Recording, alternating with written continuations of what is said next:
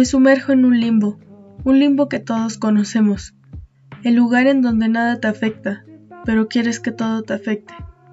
Un lugar tibio donde no se ve nada con claridad, pero todo se escucha a la perfección. ¿Y qué es eso que se escucha?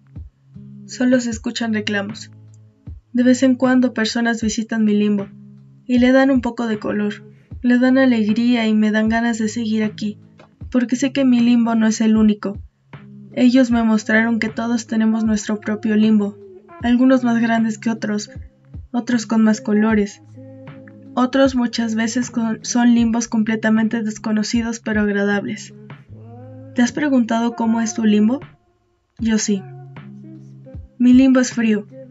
Tiene una niebla densa de color negro, pero si pasas esa niebla fría y de olor a tabaco, te topas con un pequeño bosque pacífico en el cual corre un río que no tiene fin.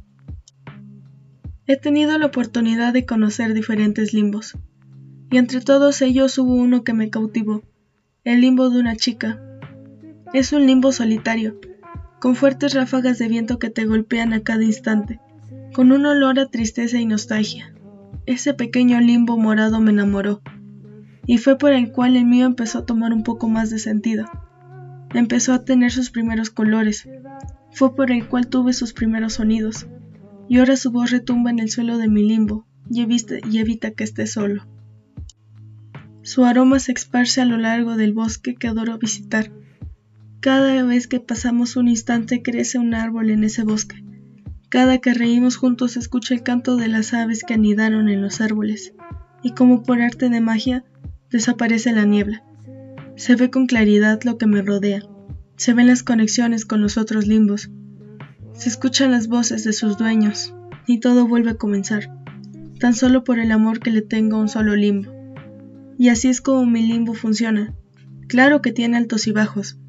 Claro que el de ella tiene altos y bajos. Pero los dos se volvieron uno mismo. Se fundieron bajo el calor de un amor que comenzó un 24 de agosto de aquel lejano 2018. Y ahora son la misma tierra que recorremos juntos.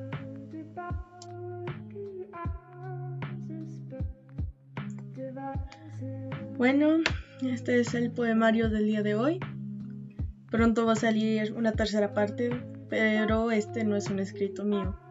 Este es un amigo que me pidió el favor, no puedo decir nombres, y a la persona que lo ha dirigido, espero que te guste demasiado, porque te juro que le echo corazón y alma en esto. Yo tan solo soy el medio para un fin más grande.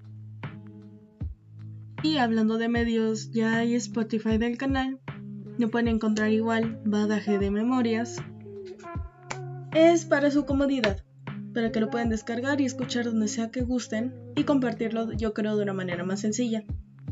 De todos modos, lo voy a poner en Instagram por si no me he seguido. Y eso es todo. Buenas tardes, buenas noches, donde sea que estén, como sea que estén. Adiós. Mi salud.